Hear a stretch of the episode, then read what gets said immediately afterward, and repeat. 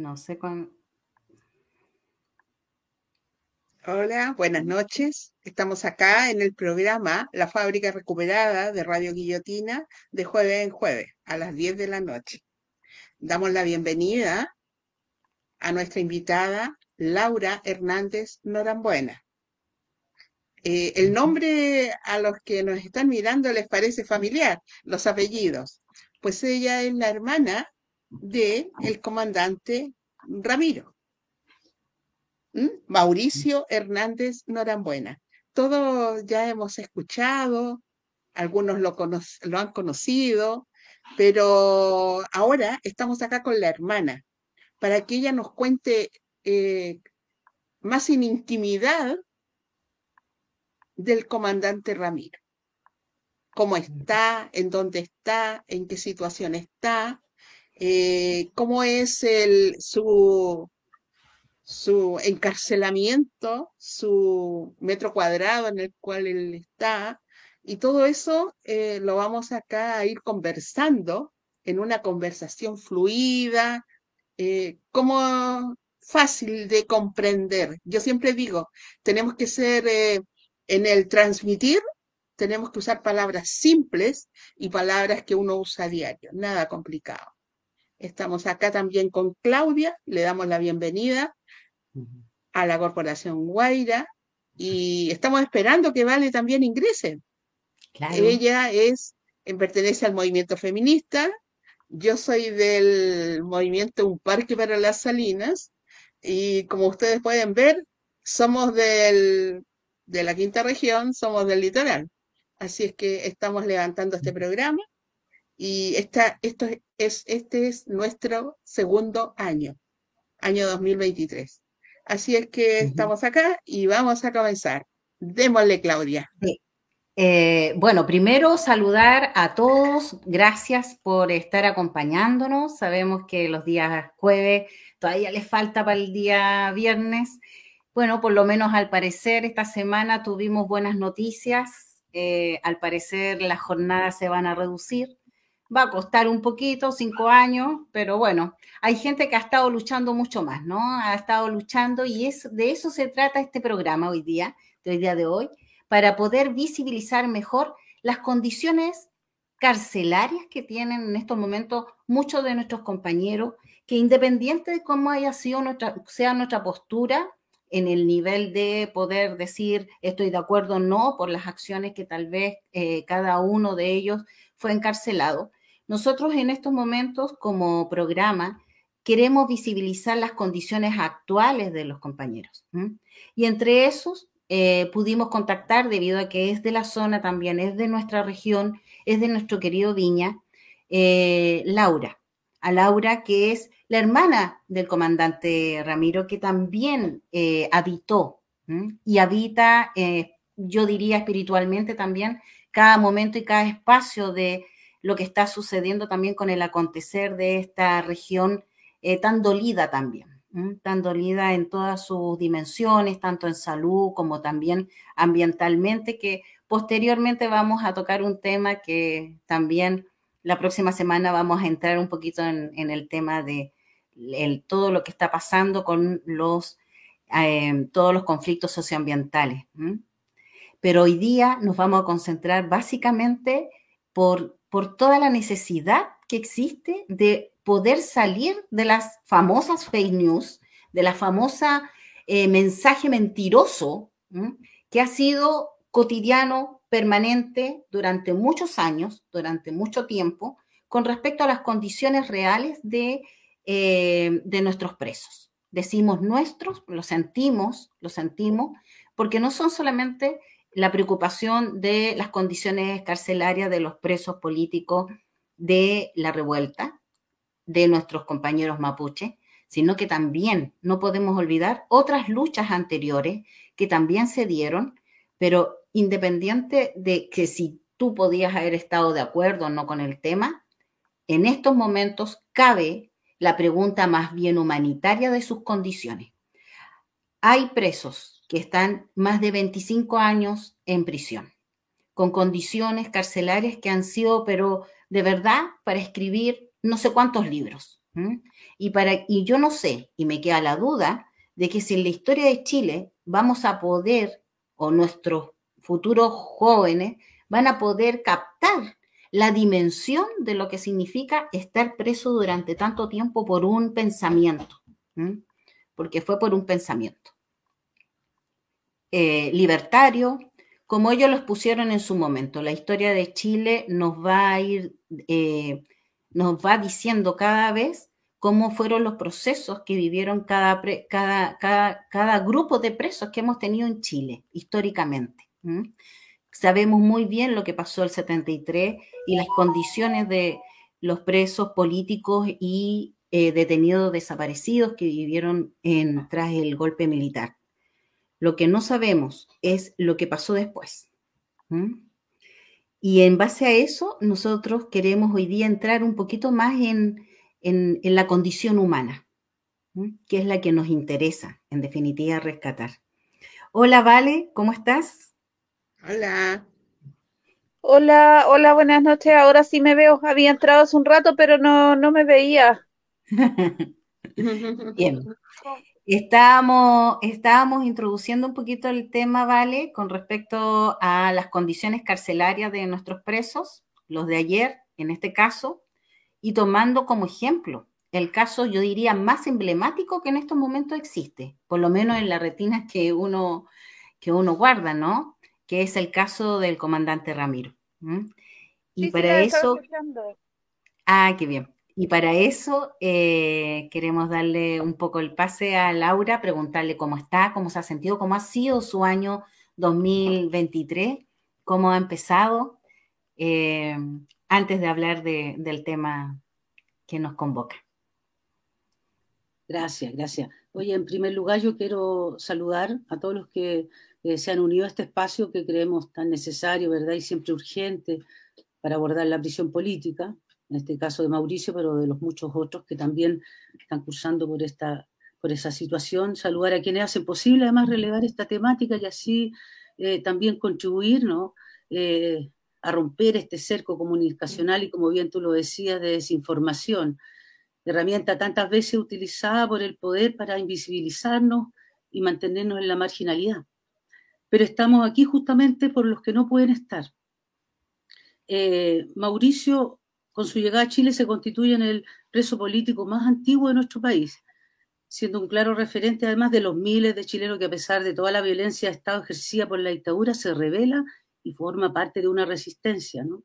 Siempre es bueno recordar aquello, ¿no? El contexto un poco de quién estamos hablando, sin la cual es, sin esta, digamos, esta, esta resistencia eh, y, movilización social de la época, que, lo que, que, es en definitiva ¿no? lo que permite el avance y término de la dictadura. Eh, actualmente, ya yendo al grano de la pregunta, y gracias por el interés, eh, se le mantiene en condiciones, se le sigue manteniendo en condiciones inhumanas y prolongadas de aislamiento, lo cual sabemos que demuestra el ensañamiento de la élite de siempre, materializada en primer lugar por la propia justicia chilena, que a Mauricio lo condena a 30 años de prisión cuando llega a Chile, y en segundo lugar por Gendarmería, institución que define el régimen carcelario en que se debe cumplir la condena. Esto para todos los presos, ¿no?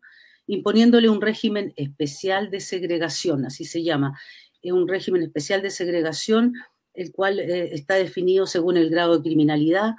Ahí entrar en, en el detalle esta criminalidad, ellos la miden eh, con varios puntos que, que evalúan, ¿no?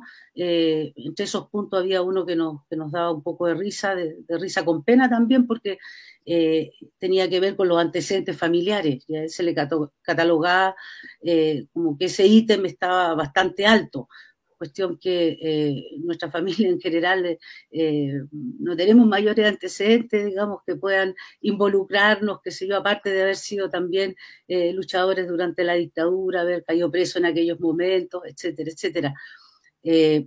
bueno, este, este, todo este régimen especial de segregación no busca sino mantener y profundizar el trato cruel, inhumano y degradante ¿ya? que es concordante además con la definición de tortura que está reconocido en tratados y acuerdos internacionales de derechos humanos y trato de presos. Todo esto impuesto más de 21 años, porque Mauricio lleva en Chile tres años, cuatro años casi ya, pero en realidad viene de una historia en Brasil ya de 17, casi 18 años, ¿no? Eh, y la idea, entendemos, de la, justicia chilena al condenarlo a 30 años es como mantenerlo en este mismo régimen inhumano, eh, de aislamiento extremo, reconocido así además por instituciones importantes como, como el INDH, ¿no?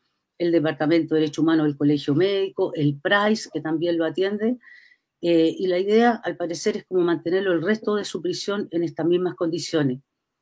Eh, a él se le mantiene segregado del resto de la población penal, ¿verdad? Eh, lo que significa que él está 23 horas, un poco menos, 22 horas y media, solo en solitario en su celda, y solo se le permite salir a un patio, un patio eh, que en este caso hoy día está en Rancagua, cuestión que para nosotros es bastante positiva al lado de lo que significaron los primeros, el primer año, año y medio, que fue en la CAS, acá en Santiago, allá en Santiago, digamos, eh, es una catacumba en realidad. Entonces, bueno, está hecha justamente para la prisión política, pues, para, para sentar precedentes, ¿verdad? Para, para mantener a los compañeros en una situación extrema, ¿ya? Eh, mucho más maltratado inclusive que los propios presos comunes, que eso ya es un maltrato, lo sabemos, ¿no? Hacinamiento, etcétera, etcétera. Eh, se le mantiene, como les digo, en, una celda en solitario, eh, lo cual alguien podría decir torturante aquello. Bueno, sí, de hecho Mauricio se le ha diagnosticado un estrés postraumático justamente a propósito de ese encarcelamiento inhumano durante todos los años de Brasil y que lamentablemente pero no tan extraño, digamos, porque sabemos que hay un ensañamiento con él, eh, se mantiene acá en Chile. Eh, se le ha permitido algunas, algunas cosas, como por ejemplo hoy día recibir a, algunos artistas, ya, por decirlo de alguna manera, no sé si sea la palabra más indicada, eh, ya que está trabajando en un libro ahí con una, con una escritora y además está trabajando en un futuro eh, en, un futuro tipo documental, ¿no? que hablaría un poco de su vida y lo que significó el Frente Patriótico Manuel Rodríguez eh, en el periodo de su existencia. Esto ha significado pedir permisos especiales al juez. Bueno, Gendarmería siempre pone problemas. Hace poco tuvimos la, alegría de saber que se le permitió echar una silla con respaldo no sé, pues alguien dirá, a lo mejor nadie ha, puesto mucha atención lo importante que es que uno tenga un respaldo cuando quiere leer o escribir. Eh, sin embargo, él durante todo este tiempo, acá en Chile y en Brasil, solamente tenía un piso. Eh, cuestión que indudablemente para un hombre ya de 64 a puertas de los 65 años, indudablemente que, provoca eh, situación de dolor y de, y de, incomodidad que en el fondo van mellando más todavía en su, en su estado de salud ya deteriorado por el paso del tiempo y por las condiciones además de este paso del tiempo. Eh, él en estos momentos recibe la visita principalmente de la familia, las otras visitas son como excepcionales, hay que pedir autorización, ¿verdad? Y, y así se va pasando un poco la vida, ¿ya? Eh, en el penal, como les decía antes, él recibe la atención del PRICE, ¿ya?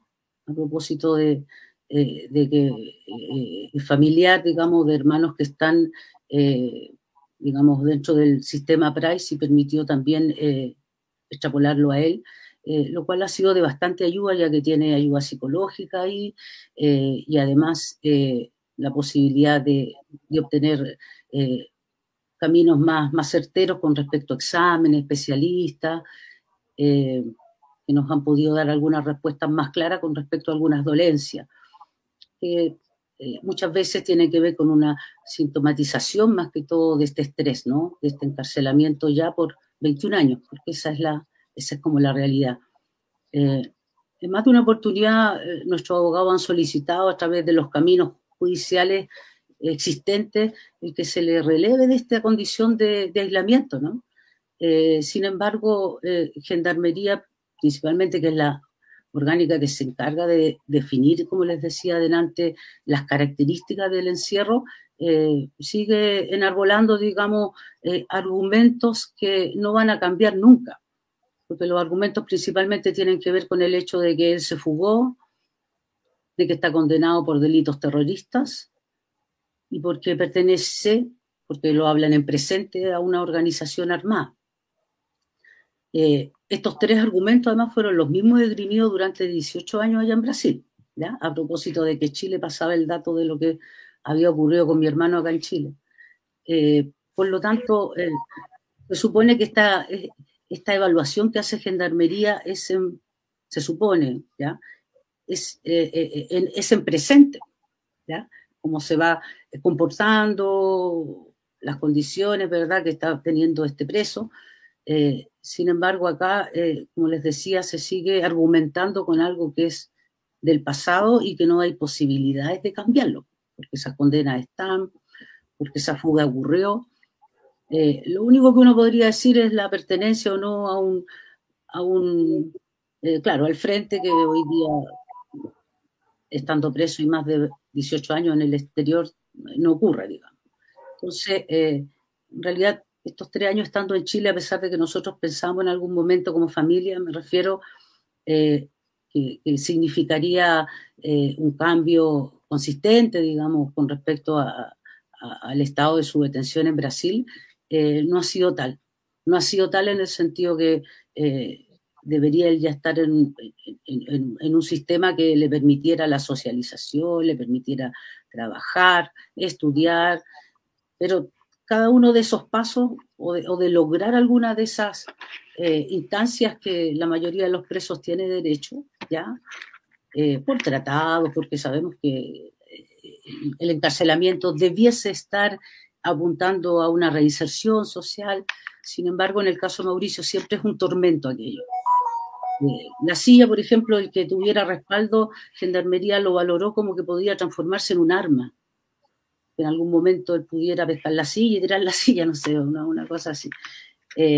Mauricio tiene un gendarme permanentemente a cargo de su detención, un gendarme para él es decir, un gendarme que lo sigue a su celda, que de ahí lo vigila, después va al baño o sale al patio, anda con él.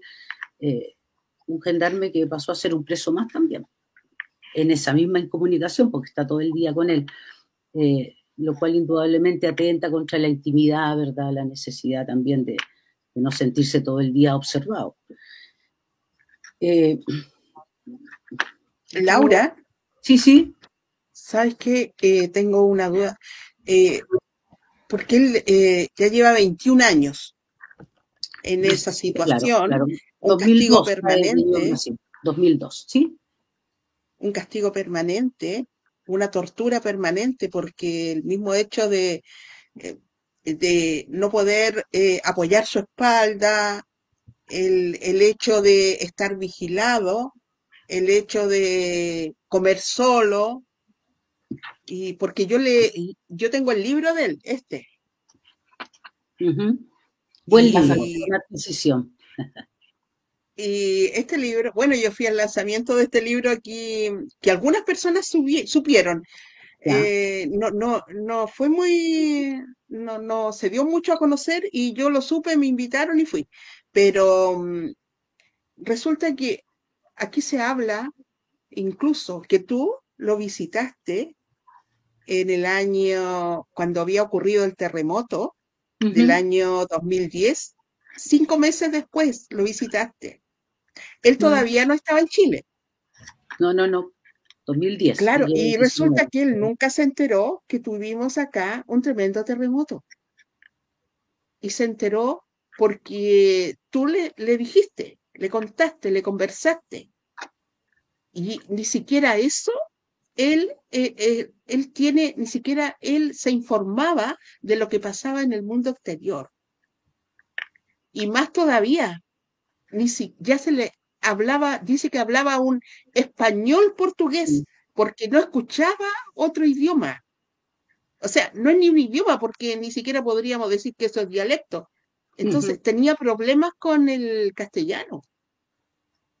Y, y eso eh, no sé, a mi modo de ver las cosas, fíjate que me llamó muchísimo la atención eso porque nunca lo escuché. Yo no escuché eso, en, nunca lo había escuchado en una noticia, en un documental de otras personas, no. Y cuando uno va leyendo el libro y se va dando cuenta que él ha tenido que crear una fortaleza mental, porque si no, prácticamente ya se hubiese trastornado. Él tiene estrategias para poder mantener su mente como en otro lado, porque dice que su refugio ha sido el ajedrez, por ejemplo. Y, leer y, el ajedrez le ha ayudado muchísimo. Entonces, cualquier, yo cuando lo pienso digo eh, que tuvo que crear una armadura para que eso no le, no le dañara.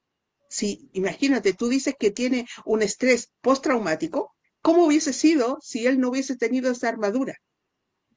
Es debe ser terrible. Y cuando esto uno, uno, es como el libro este, es como que uno lo va leyendo y va como visualizando eh, la vida de él. Esa es la verdad. Las condiciones carcelarias no son como aquí en Chile, allá en Brasil. No. Entonces, eh, vamos viendo, y, a mí, después de, saber de, de, él, de su historia y este libro, fíjate que me quedo con una idea como que se, se espera que él pase toda la vida así. O sea, quieren que llegue, que no tenga oportunidad de volver a una calle, porque mira, tiene 65 años prácticamente. Eh, el, uno dice, ya son 65 años, las personas de 65 años aún, aún están jóvenes. Pero con ese, ese, esa vida que él tuvo ahí, es como que hubiese envejecido entonces, hasta el caminar, las articulaciones me imagino yo que le deben doler porque uno necesita mantenerse en ejercicio. Entonces, hay mucho, hay mucho que, que, ver en la vida de él y en el estado de los presos de hoy. Esto, por ejemplo, acá todavía tenemos los presos de la revuelta, tenemos los presos mapuche y están en una situación comenzando todavía, o sea, no sabemos ni siquiera qué, viene después para ellos. Entonces, está, eh, es una situación tan vigente. Ayer, hoy, nada ha cambiado en este país. Tenemos el caso de Jordano, Roxana. Laura, un gusto saludarte.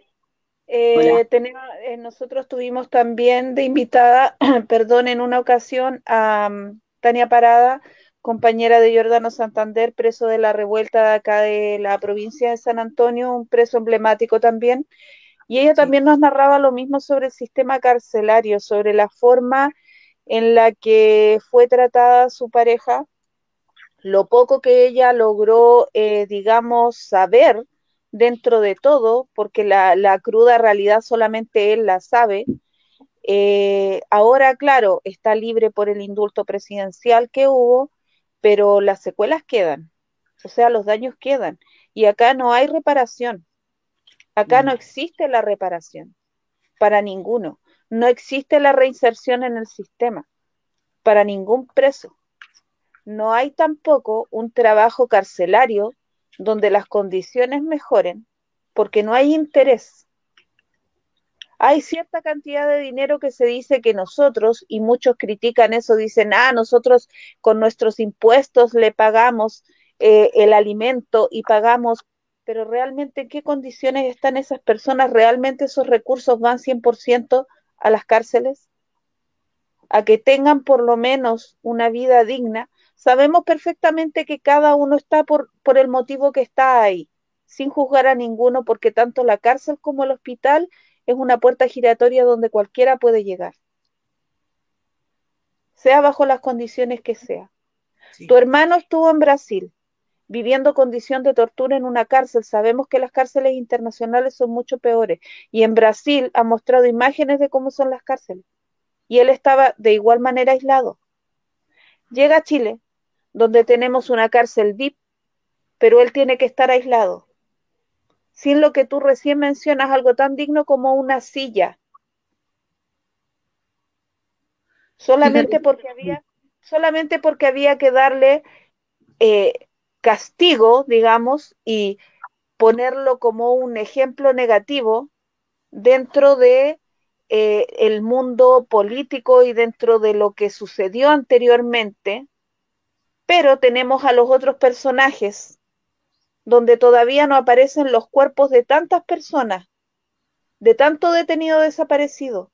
Tenemos madres, tenemos esposas, mujeres que han muerto, hijos que todavía, todavía siguen esperando justicia y reparación por lo que sucedió, pero tienen a los responsables en cárceles donde hasta pueden jugar tenis. Punta Peuco. Sí. Bueno, eso es un poco lo que se define como los tratos crueles, degradantes, ¿verdad? Inhumanos, ¿no? Eh, y la cárcel política siempre ha sido un mecanismo de respuesta justamente de los estados opresores para silenciar a los luchadores, ¿no? Ayer, hoy día, en tiempos de dictadura fue así, eran los mismos actores que hoy día, ¿ya? Eh, el mismo enemigo interno, el pueblo. Por lo tanto, mm. eh, eso se denunció ayer y se sigue denunciando hoy día, siguen siendo un poco los mismos patrones. Eh, cuando ustedes señalan lo de la fortaleza, lo de cómo mi hermano se mantiene, cómo todavía sigue leyendo, nosotros inauguramos acá en, en Valparaíso, en la Casa Memoria, eh, una biblioteca, ¿no? una biblioteca popular donde están, eh, si no todos, el 99% de los libros que Mauricio leyó estando preso en Brasil y sigue eh, aumentando esa biblioteca con los libros de hoy día y son más de 500 libros. Y los leyó. y eso esas, esas, historias, esas vidas, ¿verdad? Esos relatos de esos libros son en gran parte lo que ayudó a mantener esa fortaleza, ¿no? Y, como él también muchas veces los dice, los muertos siempre estuvieron conmigo, lo acompañaron, los compañeros, ¿no? Eh, que, ya no están, no están acá. Eh, a, nosotros como familia también siempre nos, nos, impacta este tema de, esa fortaleza de nuestro hermano, eh, de esa convicción, ¿verdad? de ese no derrotamiento ante, ante, ante todo adverso, porque siempre ha sido todo, toda la mala, como decimos, siempre toda la mala. Cuando de repente aparece una lucecita de alguna posibilidad, de hecho cuando llega a Chile, que el juez Carroza podría dejar una pena menor porque estaba en sus manos hacerlo, ¿verdad? Eh, sin embargo, le dio el máximo que podía darle, o sea, igual mantener el, ensañamiento, bueno, por algo hoy el, juez Carroza está en la Suprema, ¿no? Eh, por lo tanto, eh, tal como a nosotros también y a ustedes les impacta, también ha sido un, relato de, los médicos que lo han visto, ¿verdad? De, otras personas que han podido interactuar con él, eh, de los mismos jueces que han tenido que hablar con él, de qué manera hay una integridad en, su, en su hablar, ¿verdad? En su expresarse, en, su reflexión. y además una memoria como intacta, como, ¿Cómo, te acordáis de tanto? Bueno, él señala eso, pues era, ese era su principal sostén durante todos esos años en Brasil, eh, en donde efectivamente las condiciones carcelarias son condiciones de aniquilamiento. Ese es el sentido, ¿ya? Aniquilar a la persona. No hay, no hay un sentido de, resocializar o, nada, es un castigo adicional al encierro el aniquilarlo como persona. Y, eso del terremoto fue algo eh, eh, un poco circunstancial, porque nosotros visitamos a Mauri como el, terremoto fue el 10, nosotros lo visitamos el día anterior, el 9. Eh, por lo tanto, después pasó un lapso que además coincidió, si no mal no recuerdo, con un cambio de, de, penal, lo cual también prolongaba un poco más, porque al principio cuando lo cambiaban de penal no podíamos visitarlo inmediatamente porque había un periodo de contención que llaman los brasileros, por lo tanto, siempre después, cada vez que lo cambiaban, se extendía un poco ese, ese como periodo que nosotros teníamos como de cada dos, tres meses visitarlo.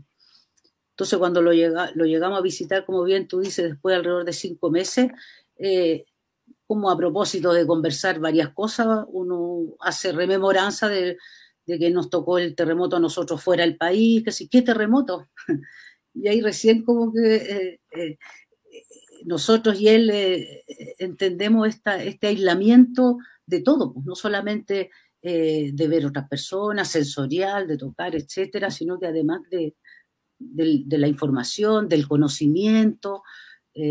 Cuando llega él a Chile estaba deslumbrado porque todo lo que inmediatamente pudimos entrar un televisor y estaba decía que veía 25 horas al día tele, porque necesitaba saber qué, qué pasó estos 17, casi 18 años, perdido. Y otra cosa que también es un poco anécdota, eh, fue una visita que le hizo un canal de televisión, una entrevista allá en Brasil, que creo yo que debe haber sido unos siete años, cuando él, siete, ocho años después que estaba preso, y que también pues, cuando lo empiezan a filmar, él dice que nos contaba el periodista, lo empiezan a filmar y le dice, espera, porque se logró ver en, la cámara, porque eso tampoco tenían... Espejo. Claro, se dio cuenta que mm. tenía menos pelos, tenía más pate gallo, reconocerse. Eh, no en un afán de saber estoy bonito, feo, qué sé yo, sino que reconocerse algo tan eh, como necesario y humanizador. Entonces, eh, cuando uno empieza a, a notar y, y, recordar todas esas cosas, claro que uno dice la fortaleza, yo no sé si hubiese aguantado, no, está claro que no, pero ¿cómo aguantan? 21 años. Y ahora se siguen sumando estos tres años que, casi ya del 19, ¿no? Eh, casi cuatro años ya, porque en agosto cumplen los cuatro años acá en Chile, con algo, si bien es cierto, no es, son las catacumbas, nosotros lo podemos visitar, podemos abrazarlo, qué sé yo, podemos tomar un mate con él, cuestión que en Brasil eh, no ocurría. Los primeros cinco años lo veíamos a través de una rejilla, un tiempo que lo veíamos a través de una puerta, en una rejilla en alto que había, que nosotros teníamos que estar como empinadas para poder verlo y descansar un rato. Después hablábamos nomás, no escucháis, porque ya se cansaba, pues pasaba media hora y estáis cansado de tratar de alcanzar el espacio para mirarte. Y además él al otro lado embrillado daba hasta pena, ¿cómo, cómo hacemos el esfuerzo? Eh, era como una tortura además compartida, ¿no? Eh, es para ustedes también, claro. bueno, yo creo que todos los, familiares de, presos políticos eh, llevamos como esa cruz, ¿no? Eh, pasamos a ser un poco también presos, en la medida obvio que nos mm. comprometemos con ese preso, ¿no? Pasamos un poco a tener los dolores en menos cantidad, en menos intensidad, evidentemente, pero son los dolores compartidos, pues cada vez que vemos que, que algo él no puede obtener o algo que debiera ser, además, esto en un marco de injusticia, porque no es solamente decir, eh, bueno, está cumpliendo, hizo ta, ta, ta, qué sé yo, sino que además el ensañamiento, eso es, eso es terrible. Eh, conversar con los abogados y te dicen, bueno, la ley dice, pero todo es interpretable. Sabemos que en esa sala donde vamos a llegar, allá nos van a decir a todo que no. Acá hay posibilidades, pero Gendarmería va a decir a todo que no. Entonces, una lucha permanente. Eh, sin embargo, eh, nosotros a veces decaemos más, fíjate, porque Mauricio cuando uno le dice, uy, mira, apareció esta posibilidad, no sé, eh, el relator de la ONU va a hacer un informe, le hicimos llegar, y como que uno espera que, él reaccione así, uy, qué buena, ojalá que esa cuestión colabore o ayude, ah, como con una mesura así como que no creí o no, o no, no te, y, no es tanto que no crea, sino que ya como que tantas veces se abrieron lucecitas que al final no, no llevaron a nada, sino que otra vez la caída nuevamente como que eh, igual hay un poco ahí de... Eh, la fortaleza te mantiene, pero igual hay un poco de desesperanza. Eh, y eso es más triste todavía, más triste vivenciarlo, creo yo. ¿Cuánto ratito ustedes lo pueden ver? ¿Cuánto ratito? Dos horas. Dos horas. ¿Una vez a la semana, pues? Dos veces a la semana. Las visitas las tiene dos veces a la semana, un sábado en la mañana o un martes por la tarde. Son dos horas de visita, sí. ¿Y eso se lo han permitido eh, formalmente, sistemáticamente? Sí. Sí. Bueno, la familia siempre está ahí presente, eh, su compañera, eh, permisos especiales cuando, cuando cuando compañeros amigos quieren visitarlo. Como te digo, esta escritora y, se está viendo este, este, documental, eso ha permitido también un trabajo interesante, pero con, muchas restricciones, porque aquí debería haber una, grabadora, él podría tener acceso a escribir algo en, más, más, más, eh, más contemporáneo. Claro. uno dice si puede tener televisor, no sé, pues si, además las medidas de seguridad eh, también en los penales se han implementado de una forma que sabemos que, cuesta harto al Estado y eso sí que la pagamos todos los chilenos. Eh, igual como que se mantiene esta cosa arcaica. Pues. Entonces... Eh, Disculpa, Laura, tú mismo tocaste en estos momentos el la, hiciste una frase que es la que nos duele a todos, porque ahí nos incorpora como sociedad, ¿no? todos pagamos las, los sistemas de cárcel, de cárcel.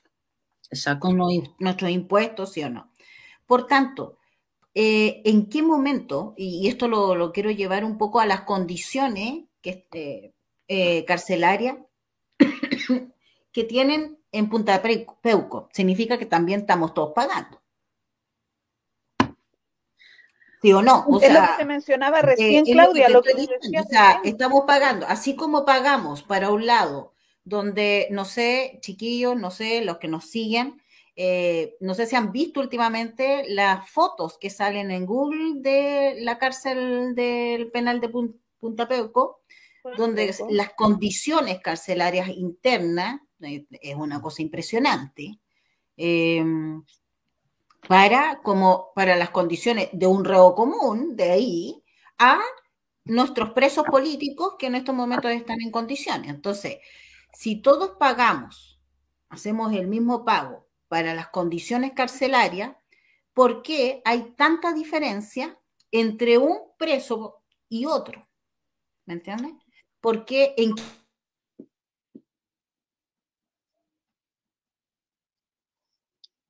plata en mi, de mi impuesto y tengo yo una noción de que a lo menos equidad en las condiciones, a lo menos, ¿me entiendes? ¿Por qué esto no se revierte? Porque esto no llega a un, a un cuestionamiento mayor en, en todas las instancias gubernamentales, estoy hablando. No sé, es como que no sé, como que como chilenos no podemos, estamos tan atrofiados y encarcelados en el pensamiento que también no nos imaginamos de que son condiciones que nosotros deberíamos exigir también. O sea, si nosotros estamos en una, en una apertura, más en el Chile de hoy, porque después del 19, del, del 2019, podremos, de octubre, después de la revolución, podríamos entender algo, que algo pasó en Chile, ¿no? A lo menos de poder eh, eh, nivelar algunas condiciones. Y más que en el 2019 se produjo otra ola de presos políticos, ¿me entiendes? Que los tenemos adentro y tampoco sabemos cuáles condiciones. Han pasado tres años y todavía no tenemos el listado completo de cuántos fueron los presos políticos que en estos momentos eh, fueron encarcelados. Exacto. Te, como datito, para las personas y para nuestros radio escucha, para la gente que nos ve, las comodidades que todos les pagamos en Punta Peuco, una pieza individual para cada uno con todas las comodidades, calefacción, buena ropa de cama, agüita caliente, tienen su living, comedor muy cómodo, cocina, pueden ingresar computador, eh, a aparatos eléctricos como su hervidor, su microondas, su horno, pueden recibir visitas, tienen una sala de juegos, tienen, como mencionaba hace un rato, en el patio pueden salir a hacer vida común y pueden jugar incluso tenis para distraerse y a ver si echan un poquito a, a trabajar la conciencia aparte de las visitas que son libres porque los pueden visitar sus abogados, políticos eh, que todavía siguen en amistad y no hay ninguna condición de aislamiento para ninguno, y mucho menos tortura ni tampoco castigo. Entonces, eh, a eso es a lo que vamos. O sea, eh, hay niveles de, de comodidades para los presos, ¿Hay alguna diferencia, digamos, entre, entre unos y otros solamente porque eran personas relacionadas con el mundo de las Fuerzas Armadas? No se puede hacer un espacio dentro de las cárceles comunes, por último, para que estén solamente, así como tienen patios divididos, bueno, un patio común donde estén todos los presos, pero en una cárcel normal son presos además por delitos de lesa humanidad. De lesa humanidad. Exactamente, delitos de lesa humanidad. No son indultables, sin embargo, muchos de ellos han salido por, por indulto, por, medida humanitaria. Por la, edad, porque no están en condiciones de salud, porque muchos están en las últimas. Tenemos el mismo caso del dictador Pinochet que a las finales se fue de este mundo sin pagar nada, mm, mm. libre de, de todo, en completa impunidad. Entonces, ¿cuánto más vamos a seguir esperando todos los que buscamos justicia y los que apoyamos? ¿Cuánto más vamos a seguir viendo de injusto y cuánto más vamos a seguir soportando en el fondo, tal como tú, tu familia, que han visto el sufrimiento de tu hermano, el juicio sobre él y todas las demás condiciones a las que ha estado expuesto. Eh, en uno de los miles de artículos que han salido de Punta Peuco, eh, lo, aparte de todo eso, reciben unas pensiones 10 veces más mayores que la de cualquier jubilado de aquí, o sea, de cualquiera de nosotros cuatro, que de nosotras y más todo, 10 veces más, estando preso. 2 millones, 300, 2 millones 300 el promedio de las jubilaciones que tienen, que reciben de Capredena. ¿Me entiendes? Son jubilados de las Fuerzas Armadas, eh, ex carabineros, condenados que tenían altos cargos y les han acomodado, por lo menos los pobres ahí no, ellos no pueden pasar ninguna necesidad. Pero los demás sí. ¿Podemos tener gente pidiendo en las calles que no les alcanza la pensión? Sí, pero ellos no. Y ellos Solo en el mes de noviembre del 2020 eh, porque este es un artículo del 2020, búsquenlo, del diario de la Universidad de Chile, no estamos hablando de ningún, de ningún medio en el cual podamos decir tenemos cierta inclinación porque nuestros presos salgan a la calle, sino que claramente la Universidad de Chile, eh, solamente nosotros, en nuestras con nuestros impuestos y todo, se desembolsó de parte del Estado 72 mil millones en jubilaciones para exmilitares. O sea, eso es mensual, ¿me entiendes? O sea, ¿cómo, cómo tú vas viendo que las jubilaciones, a lo menos ellos están acaparando, porque igual, independiente, aparte de las condiciones, ellos están teniendo un flujo económico para cualquier instancia en que más encima pueden ser indultados y después pueden utilizar nuestras platas, porque esas jubilaciones sí que están hechas con nuestras platas. Así es. Deja de producir, dejas de producir a cualquiera de nosotros que queda cesante o que se va a la cárcel, no tiene, no tiene una pensión. No hay garantía. Se disminuye la pensión. Tu, tu famosa FP, tu famoso fondo, que ahora estamos tan de moda, tu famoso fondito se hace así de chiquitito. En cambio, ellos, mientras más presos están, más ricos se hacen. A eso voy, o sea, las dimensiones. Yo tengo una opinión referente a eso, ¿ah? Yo opino que a estas personas que están juzgadas y están ahí en Punta Peuco por crímenes de lesa humanidad, como un castigo también, se les debía haber quitado primero los rangos. Por supuesto. Que si eran general, que si eran capitán, lo que sea, un rango, una degradación. Y a su vez, por lo tanto, sus enormes jubilaciones. Eso debió haber ocurrido. Yo, ese, es mi modo de ver las cosas. Yo no sé ahí si, si alguien, eh, alguien lo hizo y eso no es permitido, no tengo idea. Pero eh, yo vino que esas dos cosas hubiesen sido una señal muy evidente para este país y realmente hubiese sido una forma, una pequeñita forma de reparar algo. Pero como en este país no se hace las cosas completas, ni siquiera, a ver, este tema de Punta Peuco viene de hace mucho gobierno. Ninguno se atrevió a cerrarlo. Ninguno. El único que se, han, fue el se han sometido, mm. se han sometido a la a, lo que dice la derecha, a los que dicen ese grupo de poder que los protege, y siempre está ahí, y no lo cierran. Y eso debiese haber ocurrido. Y como se dice, a ver, una cárcel común y corriente, un ala para ellos, pero no con una cancha de tenis, no con eh, sus salas de estar, computadores, libertad de visitas, no, pues. ¿Por qué? Si son, como decía Laura, crímenes de lesa humanidad. Es, es más terrible, es más terrible que cualquier crimen. Y parece paradójico que fue construido en, en, en, el tiempo en el que se supone que ya habíamos dejado la transición y estábamos en democracia y estábamos en camino a la reparación y a la justicia y, con, y construyen una cárcel VIP donde hoy en día hay 200, eh, perdón, 129 eh, presos digamos, porque eso es lo que son, son presos, no, no vamos a hablar de exmilitares porque son presos. Para mí son presos. Son criminales, además. Son criminales. Son asesinos. Exactamente. O sea, a mí no me, no me, no, no, no me llama la atención esa inequidad al lado de todas las otras inequidades que, que, hemos vivido en nuestra patria y por lo cual se produce además eh, el levantamiento del año 19. Tiene que ver, tiene que ver con aquello también, ¿no?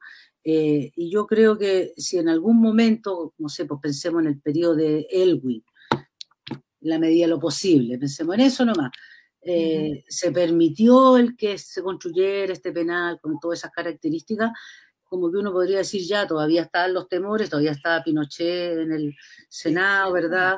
Todavía estaban los designados, todavía la Fuerza Armada empoderada, permitiendo lo que, lo que quiso permitir en un primer momento, pero uno no entiende cómo después, como tanto agallinamiento, porque no, sé, cuesta, cuesta entenderlo, pero yo creo que tiene que ver con eso, tiene que ver con los, con que todos eh, son, la, son como la misma élite, ¿no? Eh, como dijo La, la, esposa de, de Piñera, en un momento podemos perder nuestros privilegios. Yo creo que está todo tan entramado.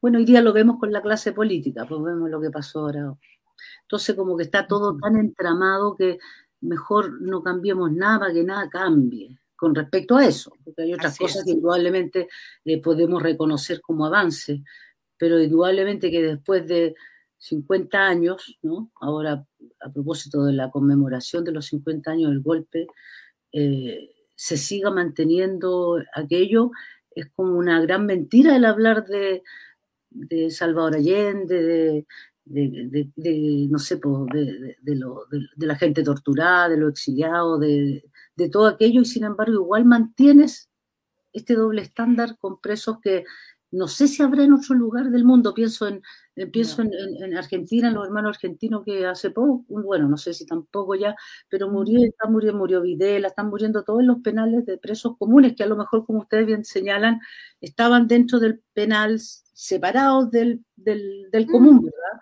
pero en, esas condiciones de preso, no en, condiciones que, no es que queramos inventar ni ponerle color, pero son así. Pues. Si han recibido visitas, ¿verdad? Donde se ha informado, a pesar de que eh, se han resistido y que primero hay que pedirles permiso y no sé qué, pero igual han recibido visitas de organismos que han ido justamente a revisar este, este tipo de, de, conducta o cómo se mantiene. Hubo un tiempo, ¿se acuerdan que hasta Corbalán lo pillaron no sé dónde, como que salía de vez en cuando? Como que salía, sí, como los días domingos, como que iba a misa, parece. Existían, existía eso, sí lo hacían, lo hacían. Sí. Tenían ese, ese privilegio de salir.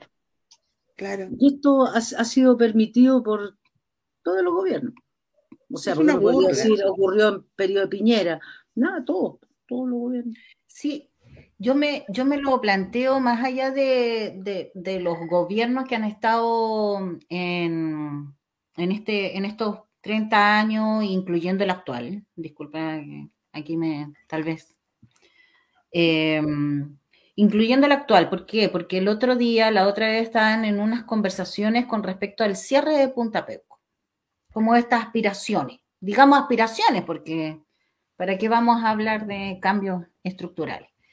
y, y, bueno, y había toda una discusión con respecto a si era importante, si era necesario, si casi más o menos si el tema era, era como prioritario para, para todo lo que estaba pasando en Chile.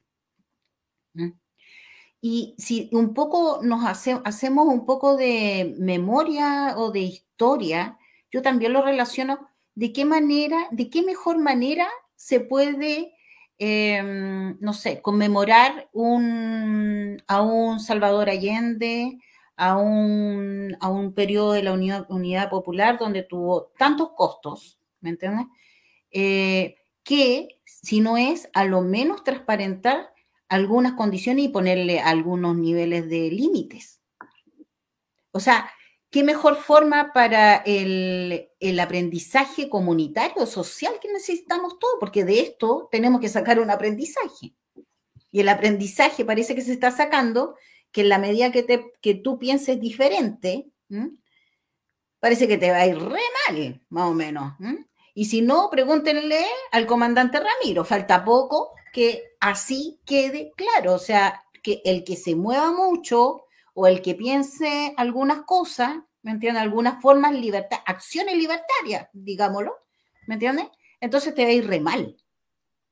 Y parece que eso es lo que tiene que, que eso es lo que, esa, esa, mm, esa tortura permanente que es como invisibilizada, ¿no? Porque también eh, no es un tema que tengamos mucha posibilidades de conversar.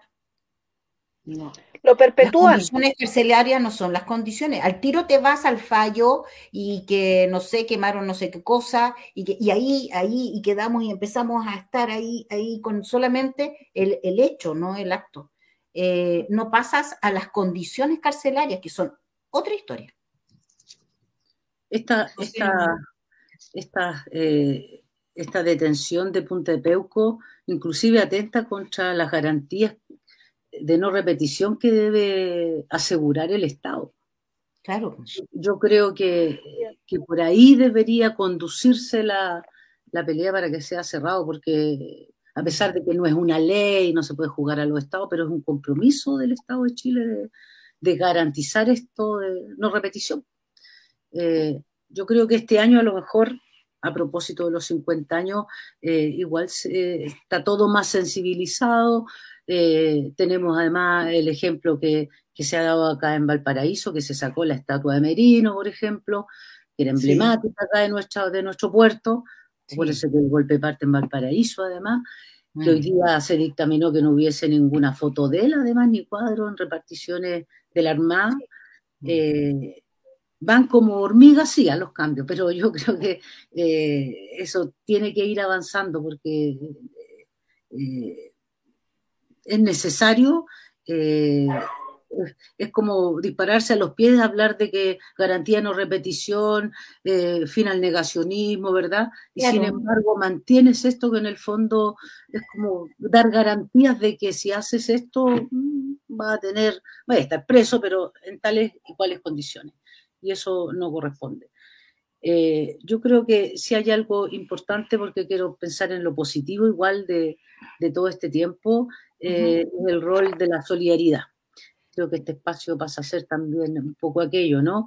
Eh, su capacidad de articular la defensa de todos los que hoy se encuentran presos, de ayer, de hoy día, ¿verdad? La prisión política, eh, en el pasado, además, este fue un gran motor, no olvidemos la, eh, los familiares de presos políticos, sus organizaciones, visibilizando ¿verdad? el atropello a los derechos humanos eh, y haciendo además esta denuncia ante la sociedad, porque en el fondo si esto sigue ocurriendo es porque la sociedad toda la sigue permitiendo, ¿no?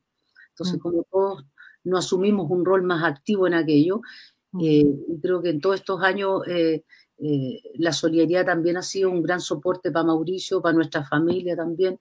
Eh, eso siempre eh, se agradece. bueno, yo partí agradeciendo este espacio, que es importante y que haya interés por saber su condición actual, porque de repente cae todo en un silencio, como que está en Chile y mucha gente, compañeros, piensa que está súper bien porque está acá en Chile y nos cuesta volver a, visibilizar, mm. digamos, que seguimos dando esta pelea y nada, pues yo creo que eso va a ser eh, permanentemente hasta que logremos eh, que Mauricio esté en libertad, porque estando preso no van a cambiar sus condiciones, ellos quieren tenerlo allí de esa manera.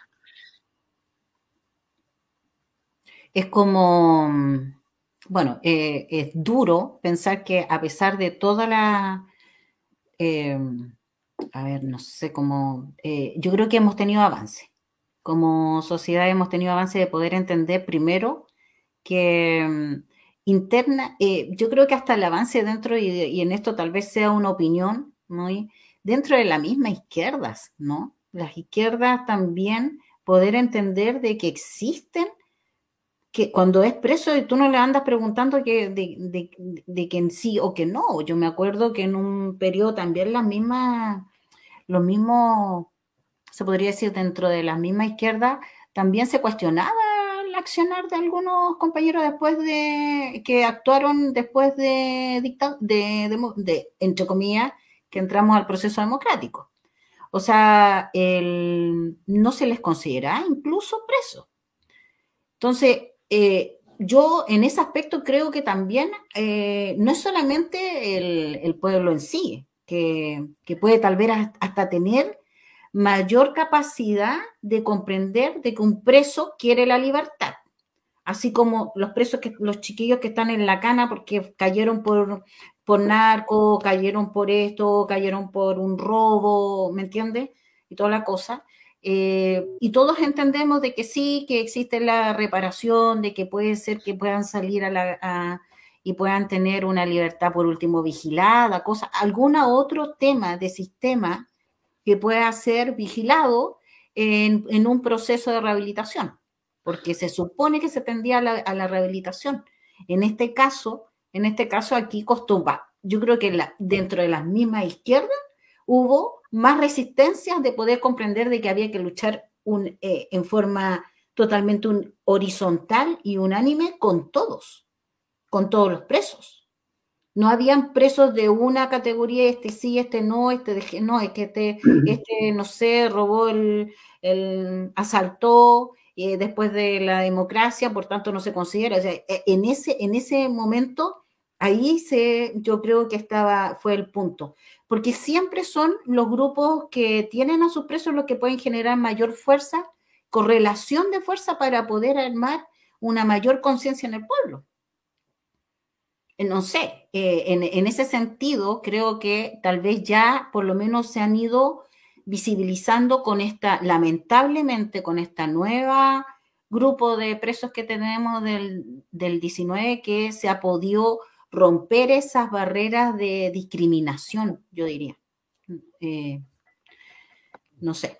Eh, yo también quiero, eh, porque también tenemos que hacer una autocrítica, porque no vamos a estar externalizando, externalizando, mm. externalizando. Ellos, ellos en la, en la, en la concreta, se creen tan guerreros que también se defienden ellos. Los de Punta Peco se defienden entre ellos.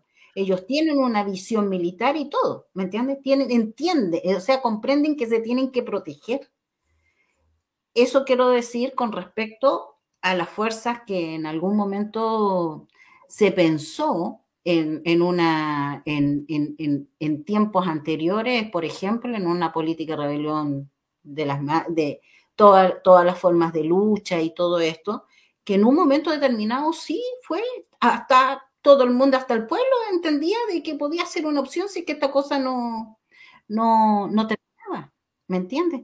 Entonces después hacer una discriminación por un tema de que pasaste, de que se cortó una cinta y empezó la democracia, yo no sé, ¿me entiendes? Ahí uno se pierde. Y cuando, eh, cuando los grupos, los grupos que sostienen las mismas ideas de rebelión y de todas las rebeliones, las formas de lucha, se pierden, también se pierde también la orientación del mismo pueblo. ¿Cómo lo vas a transmitir? ¿Cómo vas a empezar a decir que este sí, que este no, que más o menos, de que bueno, menos, menos horas de, luz o más horas de luz? O sea, esta cuestión no es de horas. esta cosa era de un compromiso social. nos sacan tanto de la cosa que nos llevan a las mismas farándulas que nos quieren tener en estos momentos no sé, yo eso, yo por eso digo que también nosotros somos, tenemos que ser autocríticos también de las accionarias. Yo no estoy diciendo, bueno, tal vez usted no estará de acuerdo y toda la cosa. Sí, tal vez yo no lo hubiese hecho, lo hice, siempre lo he dicho, era para hacerlo héroe al compadre, ¿me entendí?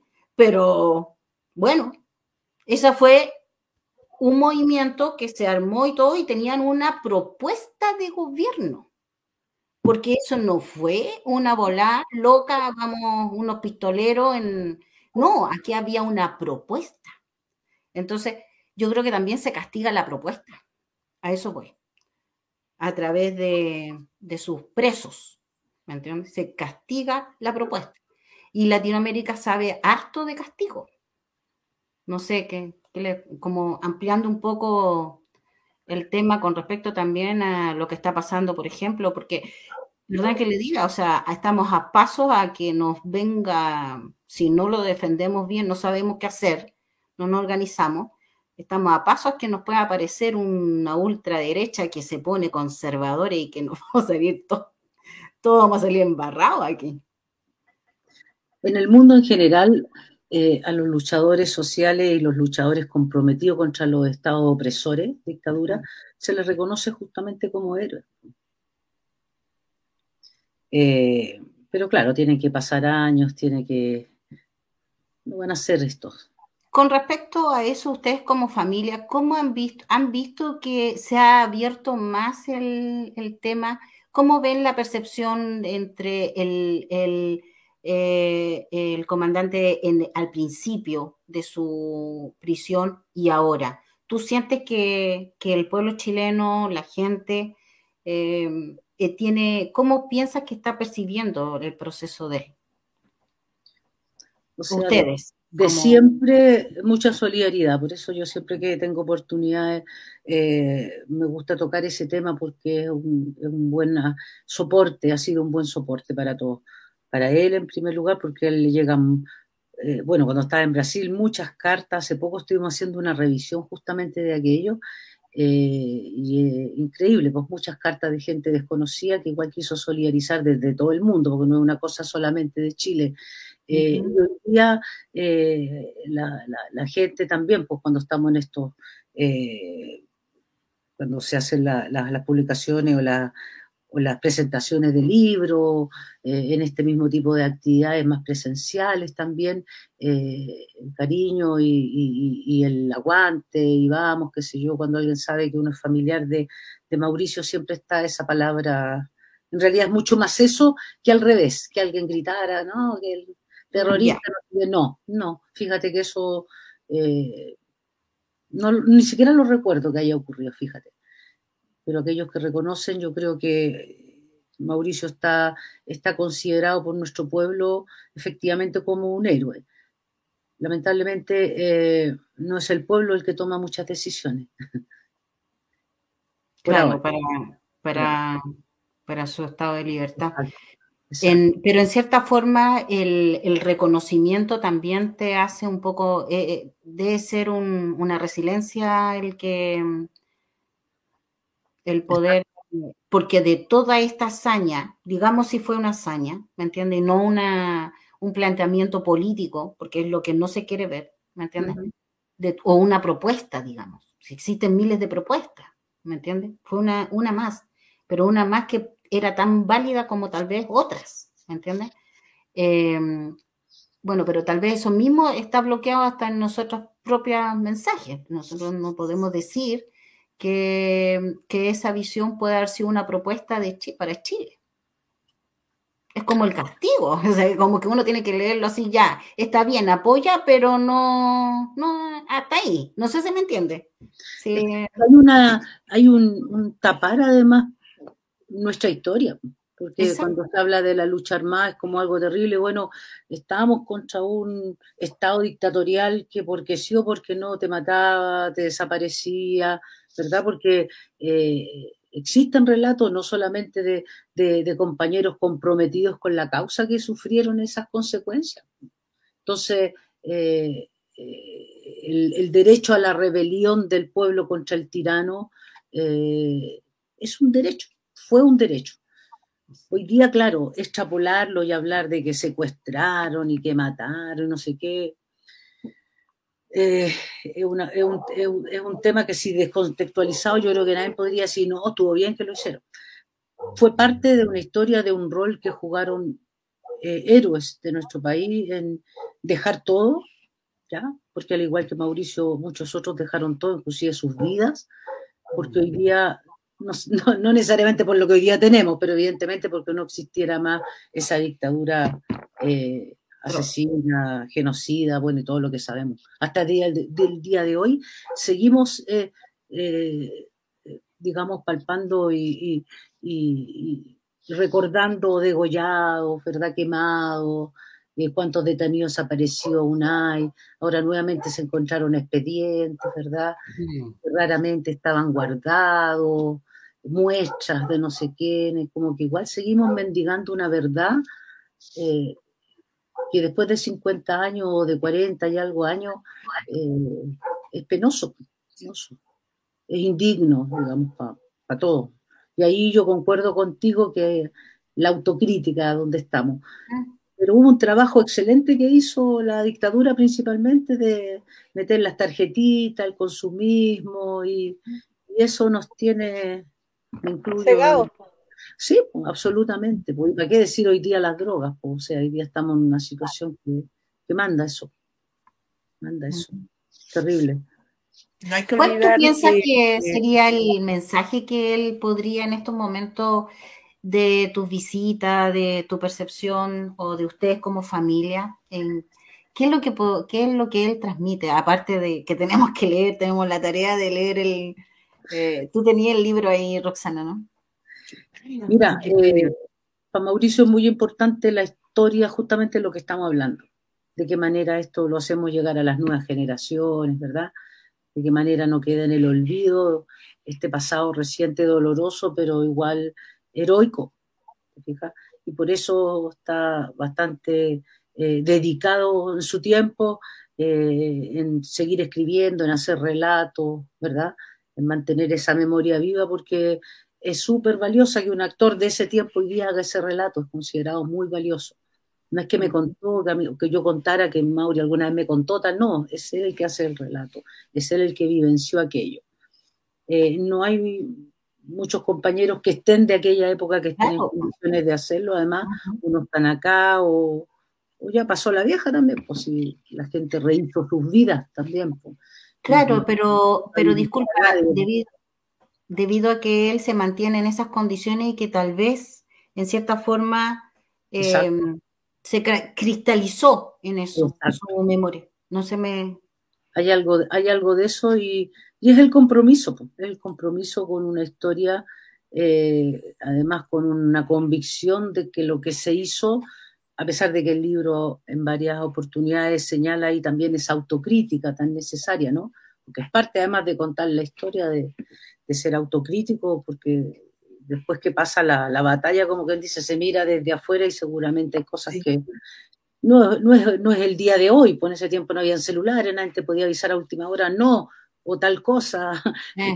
la comunicación y, y, la mm. información además que existía, si hoy día, bueno, para nosotros o para, las nuevas generaciones puede ser medio así como difícil de entender aquello, lo que ocurría en aquellos tiempos. Hoy día, eh, no sé, por los detenidos, detenidos desaparecidos en este país hoy día existen, ¿ya?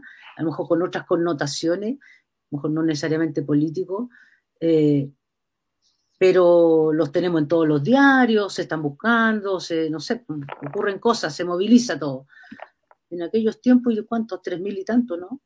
Detenidos desaparecidos después de 50 años y ahí eh, todavía las familias y, los que solidarizamos seguimos llorando sus nombres ahí en placa en el cementerio general, en, la, ¿cómo se llama? En el, en el memorial, ahí bajo la moneda, como que igual se ofrenda, pero en el fondo tampoco se avanza, es como... También está cristalizado. Eh, eso, eso es lo que pasa, porque mm. resulta que aquí se ha dado algo. Se cumplen 50 años. Y está la herida abierta. La herida está abierta. Eh, como decía Laura, se sigue llorando a los desaparecidos, aquellos que solamente tienen una placa porque no tienen ni siquiera un ah. lugar donde llevarle flores, un cementerio, no tienen. Entonces, ¿qué es lo que pasa? Que lo que ocurrió el 19, el 2019, como que de nuevo resucitó todo eso y lo hizo vivo. Y en este minuto se juntó la revuelta y se juntó con lo del 73 y el asunto está vivo. Las personas eh, siguen, como decía Laura, que aparecieron expedientes, que apareció esto. Y hay algo más. Esta gente que está en Punta Peuco tienen un voto de silencio. Y eso, eso, eso es imperdonable. Eso sí que es imperdonable.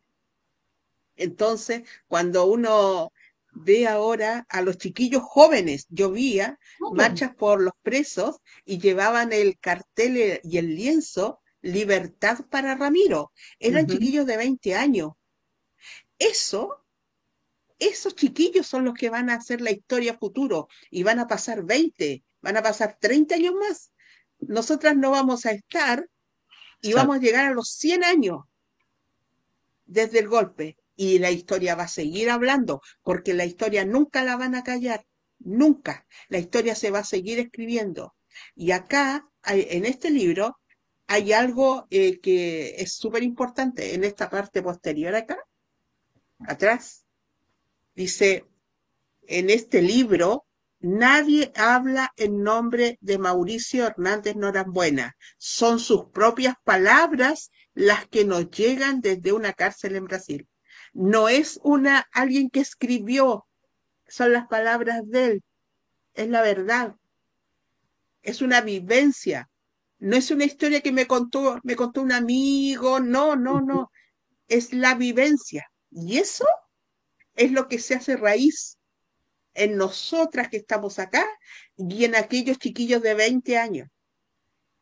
Entonces, eso es lo importante. Y yo creo firmemente y pienso que estos programas que estamos haciendo van a quedar. En alguna parte van a quedar. Y cuando pase el tiempo, ahí van a estar. Laura, eh, ahí nosotros la vamos a ver, eh, los nietos, los amigos, los tíos, no sé. No sé qué va a ocurrir. No sé qué forma de Internet del futuro va a existir no tengo idea, pero sí la historia es la que va a hablar. Y eso es lo importante, porque ya Ramiro tiene 65 años y sigue pasando el tiempo y está en un lugar difícil de llevar. Entonces, eso mismo es lo que va haciendo carne en cada uno de los que nosotros estamos pendientes de todo lo que ocurre en este país y de la injusticia y la no reparación que hay. Sabes que la condición del el sentido del testimonio vivo, yo en todas las culturas siempre ha existido, el testimonio vivo, de como que uno dice, vamos a hacer un homenaje póstumo. No, o sea, ahora, es ahora, ¿me entiendes? Es hoy, hoy. Hoy hay que conocerlo. Hoy hay que ser el graffiti. Hoy hay que hacerlo. ¿Me entiendes? Porque eh, de qué manera tú le enseñas, ¿me entiendes? Mm, las acciones libertarias que no pueden reprimirse en algún momento, independiente que sea. Yo me pongo en, otro aspecto, tal vez. Por ejemplo, las diversidades que tanto le ha costado salir y, emanciparse y tener y salir de lo que nosotros decíamos antes, salir del closet.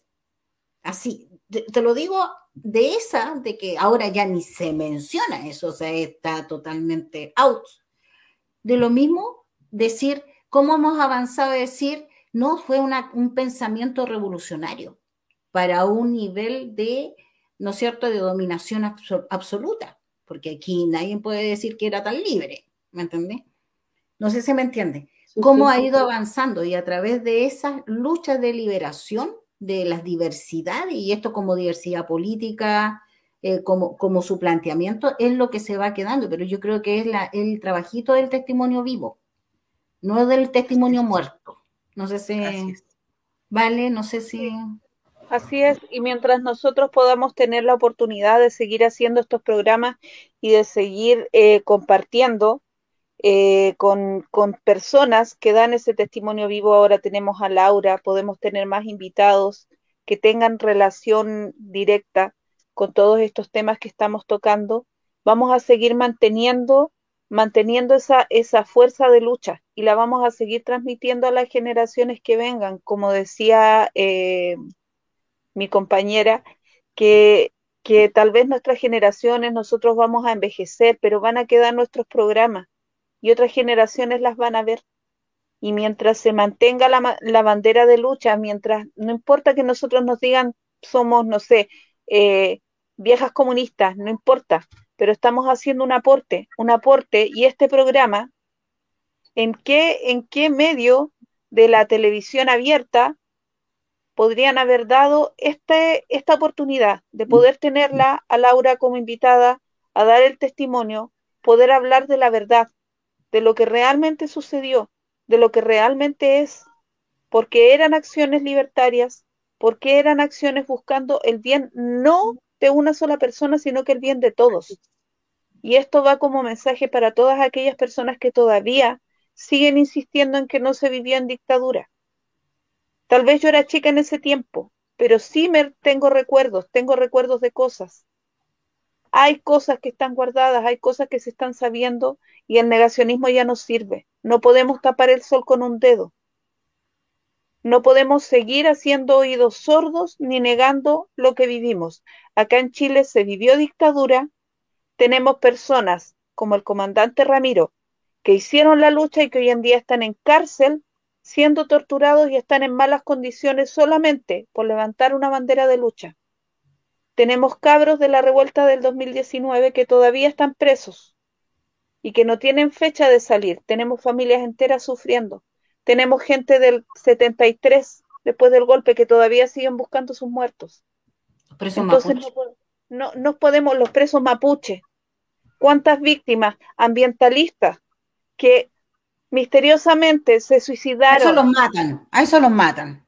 A eso los matan al todos. Porque son una voz que se levanta en contra del sistema. ¿Por qué tenemos que seguir negándolo? ¿Por qué seguimos, por qué tenemos que seguir callando? ¿Por qué seguimos, por qué tenemos que seguir tapándonos los ojos, poniéndonos una venda? No se puede.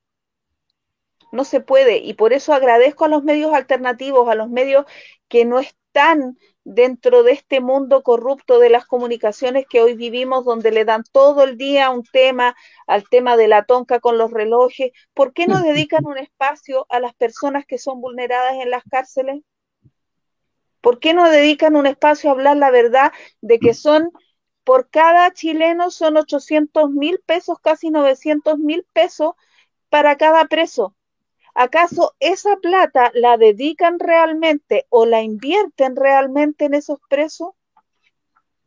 Que hay una transparencia de lo que realmente hacen. Saquen la cuenta por todas las cárceles, por todos los chilenos que somos y que tenemos extranjeros que también hoy en día están aportando. ¿Qué es lo que hacen? ¿Qué es lo que están haciendo?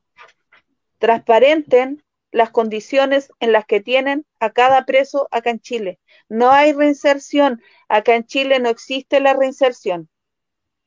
Acá en Chile tú sales y te cierran las puertas en todos lados. Y no te queda otro camino que volver a caer en lo mismo. Hay que saludar estos espacios justamente por, por, lo mismo, porque si no caemos en esa desesperanza de lo que pase y que no avanzamos estos espacios de denuncia, de dar la posibilidad de informar además, eh, de ser solidarios. Yo creo que eso también alimenta nuestra alma y también ayuda en mantenernos. Ustedes con el programa, nosotros como familia, Mauricio, que le vamos a transmitir todo esto, todo esto ayuda. Así que, compañera, yo la felicito eh, y agradezco la oportunidad, de todas maneras. Bien. Muchas gracias a ti. Estamos, estamos, estamos ya a una hora dieciocho, ya estamos bien, eh, quedamos eh, informadas, por lo menos hicimos, estamos haciendo la pega. Y la pega la estamos haciendo desde las organizaciones comunitarias, fíjate. Y eso que quede bien claro, porque es el pueblo organizado. Hay otros actores políticos que también podrían hacer parte de su peguita. Y nosotros invitamos a que, así como damos, estamos dando cara a nosotras, que somos de organizaciones comunitarias y sabemos que hay muchas otras organizaciones que también están pensando muy similar, si no es igual a, y se suman a esta solidaridad eh, a través de la solidaridad que podemos darle, entregar a Laura, a su familia entera, a la imagen de su madre, ¿no? De tu madre, Laura, que una gran defensora de los derechos humanos, que también, imagínate lo que significa ser una defensora de los derechos humanos y ver a tu, a tu, a tu hijo encarcelado. O sea, ahí sí, que llega, ¿no? La conciencia es tres veces más, a veces eh, eh, es como mejor no tener tanta conciencia. Eh, y sabemos, por eso, porque eres parte nuestro, porque eres del, porque eres del barrio. Muchas gracias por recordar a mi madre, se agradece. Siempre está ahí. Mira, voy a hacer una confidencia. mi, mi, abuelito, que de recreo, que no, que era un alessandrista, te digo, viejo miércoles, em, cada vez pasaba, cuando pasaba tu mamá y ustedes parece que estaban pequeños, en lo que cuenta la familia, eh, tomaban desayuno juntos en, su periodo. Así que eran como vecinos, ah, así que muy, muy, muy fuerte, muy de barrio, por eso te digo, muy de barrio, muy de esperanza, recreo ahí. Así que también mandar muchos saludos de parte de, de estos barrios que sí todavía se está recordando. Y ojalá hacer un, llamado de que, bueno, que empiecen a aparecer los grafitis, los cómics, que, que empiece a aparecer esta nueva historia, la no contada, con el testimonio vivo de Ramiro y, también de otros presos, ¿no? Que necesitamos sus conciencias eh, para poder contar la verdadera historia de Chile. No sé, chiquillas, ustedes, Laura querer eh, decir alguna frase, alguna palabra de cierre. Yo, solo agradecer, insistir en eso, eh, que estén preocupadas además y quieran relevar este tema no solo de mi hermano, sino que de la prisión política, porque sigue siendo algo invisibilizado, excepto por los indultos mm. que ahora un poco, pero negativamente, evidentemente, pero qué bueno que, que todo salió bien en definitiva. Esperemos que ojalá se pueda avanzar en aquello, eso sería un buen aliciente para el resto de presos que todavía están. Así que Arriba los que luchan, nada más. Arriba los que luchan, ah, compañera. Arriba. Y bueno, eh, solamente que cuando tú veas a tu hermano, eh, le lleven nuestra, nuestro saludo y nuestro ánimo y, que estamos aquí en la lucha. ¿Cuál es su canción favorita? ¿De Mauricio? Sí. ¿O de quién? ¿De Mauri? Mucha, mucha. A él le gusta mucho Silvio Rodríguez. Silvio. Así que todos ahí, mm. el necio lo identifica también. Eh, y bueno, más eh, también lo romántico de aquellos años, cuando escuchábamos cassette, ¿no? Sí, mucho, mucho, En los tiempos del cassette. Exactamente. Ese, ese Silvio Rodrigo que se pasaba de cassette en cassette. Exactamente. así se escuchaba y, y, bien calladito en la, en la pieza. Sí. Ya, pues. Así también estamos haciendo vida, estamos haciendo patria y estamos haciendo mucha solidaridad que es amor. Al final siempre es amor. Así que eh, mucho ánimo, Laura, a ti, a tu familia y, mándale todos nuestros saludos al comandante. De todas maneras, lo voy a hacer llegar y él sabía que estábamos hoy día, así que. ¡Ay, qué, qué bueno! Ahí voy a estar contándole un poco de esto. Y los bueno, además que otras familiares seguramente lo vieron, así que también le van a comentar. Así que muchas gracias. Toda la familia. Eh, bueno, chiquillos, ustedes también, su labor, su misión, compartan, compartan, compartan. Like, like, like. Estamos en la mano. compartan. y bueno, armar por aquí por la guillotina. Exacto, estamos en Guillotina Radio, agradecer a la Guillotina Radio que nos da este espacio todos los jueves. La próxima semana estaremos con la Camila Zárate hablando sobre todo lo que está pasando, sobre los movimientos socioambientales versus TPB-11, así que no, no, se pierdan. Chiquillas, ¿ustedes alguna palabra para el cierre? solamente que, como decía Claudia, que sigan suscribiéndose a Radio Guillotina y sigan activando la campanilla para que les lleguen las notificaciones de todos los programas. Bien. Gracias, gracias Laura. por haber estado, habernos acompañado hoy día. Muchas gracias Que estén muy bien. Gracias. Saludos, gracias, compañeras. Nos vemos. Chao, chiquillas. Que tengan buena semana todas. Igual tú.